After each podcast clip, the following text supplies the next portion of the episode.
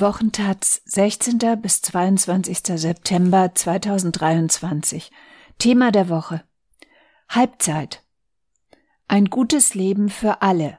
Das wollten die Vereinten Nationen mit der Agenda 2030 erreichen. Sieben Jahre bleiben noch, um das große Ziel zu schaffen. Geht da noch was? Von Laila van Rinsum. Wie geht das, ein gutes Leben für alle? Was dazu gehört, ist eigentlich klar. Ein Leben ohne Armut, ohne Hunger, Zugang zu Bildung und Arbeit, Wasser und sauberer Energie. Und natürlich der Schutz unserer Lebensräume, der Meere, der Wälder, der Artenvielfalt. Eigentlich ganz einfach, oder? Diese Ziele für die Zukunft nahmen im September 2015 alle 193 UN-Mitgliedstaaten in der Agenda 2030 an. Darin wurden 17 nachhaltige Entwicklungsziele, kurz SDGs, Sustainable Development Goals, für eine sozial gerechte und ökologische Zukunft definiert. Niemand soll zurückgelassen werden. Das war das Motto.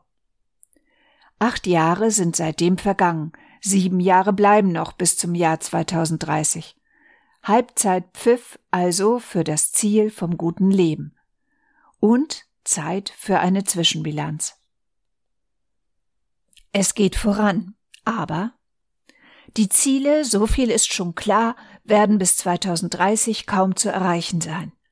Zu diesem Schluss kommt ein Team von Wissenschaftlerinnen, die die Fortschritte der Agenda 2030 untersuchen. Los geht es gleich beim ersten Ziel, der Beseitigung extremer Armut. Wenig oder gar kein Fortschritt bilanziert der jüngste Weltnachhaltigkeitsbericht. Heute lebt etwa jeder Zehnte, 9,3 Prozent, mit weniger als 1 US-Dollar 90 pro Tag. Vor vier Jahren waren es nur 8,4 Prozent. Immerhin, vor acht Jahren, als die UN die Ziele beschloss, waren es noch über zehn Prozent der Weltbevölkerung.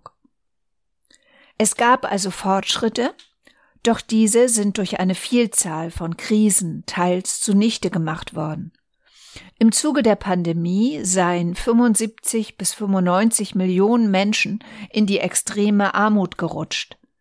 Nimmt man, wie etwa die Weltbank, 6 US-Dollar 85 pro Tag als Maßstab für Armut hat fast die Hälfte der Erdbevölkerung weniger zur Verfügung, 47 Prozent. Verschlechtert hat sich auch die Ernährungssicherheit. 735 Millionen Menschen hungerten 2022. Zu Beginn der Agenda waren es 589 Millionen. Die Zahl steigt vor allem in Afrika und Zentral- und Südasien. Auch beim Zugang zur Schulbildung gibt es Rückschritte, ebenso beim Klimaschutz und der biologischen Vielfalt. Bei der Geschlechtergerechtigkeit bewegt sich kaum etwas. Auf Kurs sind laut Bericht drei Ziele. Mehr Menschen haben Zugang zu Mobiltelefonen und Internet, und es gab in den letzten Jahren mehr Geld für Forschung und Wissenschaft. Die Untersuchung zeigt, dass wir nur bei etwa 15 Prozent der Ziele auf dem richtigen Weg sind. Bei einem Drittel der Ziele stagniert die Entwicklung oder ist sogar rückläufig gegenüber 2015.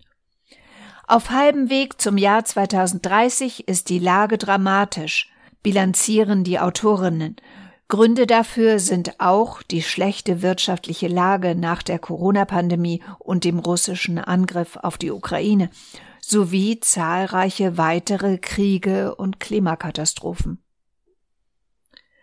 Es ist noch nicht zu spät, das Blatt zu wenden, versuchte UN-Generalsekretär Antonio Guterres im Vorfeld des UN-Gipfels in New York Hoffnung zu geben.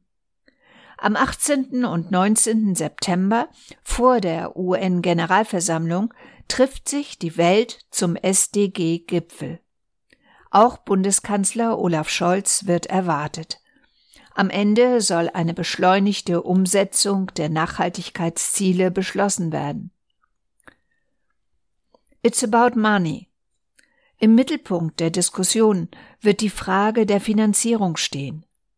Die Organisation für wirtschaftliche Zusammenarbeit und Entwicklung OECD hat berechnet, dass den Entwicklungsländern 3,9 Billionen US-Dollar fehlen, um die Ziele zu erreichen. Zwar haben sich die Zahlungen seit 2019 erhöht, viele Industriestaaten kommen aber nicht der Verpflichtung nach, 0,7 Prozent ihres Nationaleinkommens dafür auszugeben. Auch haben sie noch nicht die zugesagten 100 Milliarden US-Dollar für Klimafinanzierung bereitgestellt, die ab 2020 jährlich versprochen wurden. Lauter wird deshalb die Forderung, die internationale Finanzarchitektur grundlegend zu reformieren. Multilaterale Entwicklungsbanken müssten Entwicklungsländern mehr Geld, bessere Konditionen und mehr Spielraum geben. Das forderten zuletzt die G20. Auf dem afrikanischen Klimagipfel wurde kürzlich eine globale CO2-Steuer gefordert. Auch das soll in New York diskutiert werden. Die Hoffnung ist, dass eine solche Steuer Entwicklungsländern die Möglichkeit gibt, in Klimaschutz und soziale Sicherung zu investieren.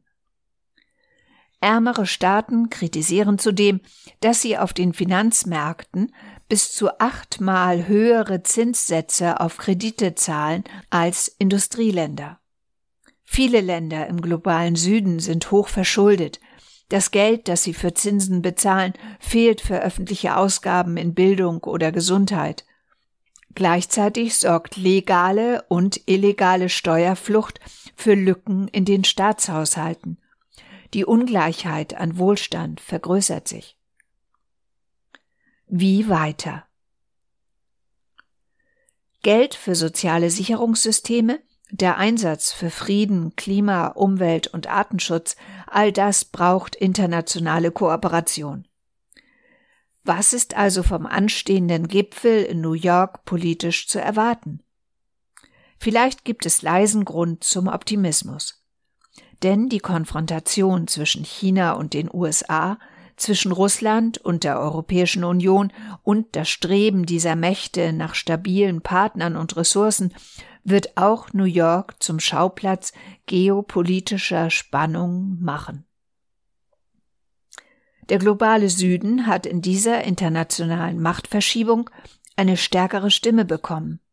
Die mächtigen Staaten brauchen sie für die Energiewende und für den Zugang zu ihren Ressourcen.